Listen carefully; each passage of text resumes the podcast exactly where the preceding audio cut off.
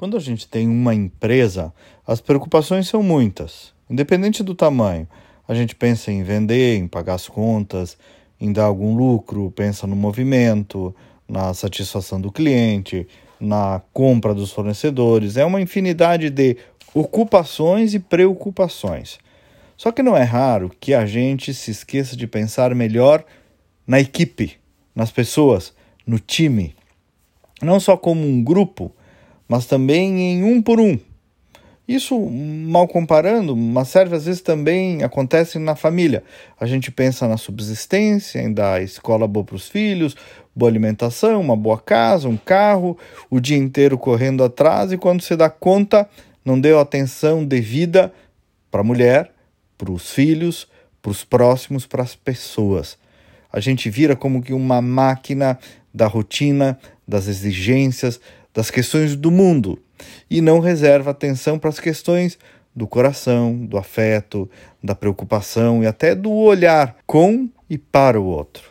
E numa empresa, idem, como eu comecei dizendo, a gente cria lá suas regras e protocolos para tudo dar certo e ter um padrão, mas não pode esquecer de olhar para todos e cada um, para as pessoas, de conversar, de sentir, de fazer com que também as pessoas se sintam confortáveis, felizes de estar ali, que tenham espaço para serem quem são, sem evidentemente deixar de representar o que a empresa também é. Encontrar esse equilíbrio entre a individualidade da pessoa física e também a individualidade da pessoa jurídica, que tem suas características, seus valores, sua visão.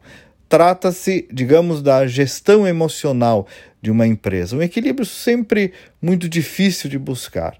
E que não significa ser tolerante, passar a mão, não, porque o mau exemplo, o mau desempenho tem um risco gigante de contaminar. E uma empresa precisa entregar.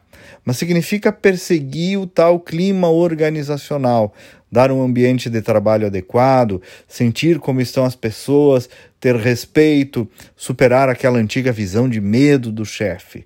Estabelecer, enfim, um clima adulto, maduro, agradável. Toda e qualquer empresa, mesmo com toda a evolução da era tecnológica, ainda passa pelas pessoas e por pessoas felizes e satisfeitas.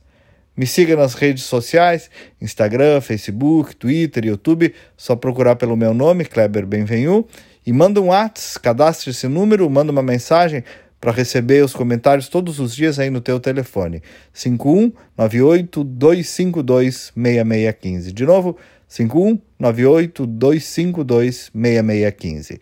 Até amanhã e vamos com fé.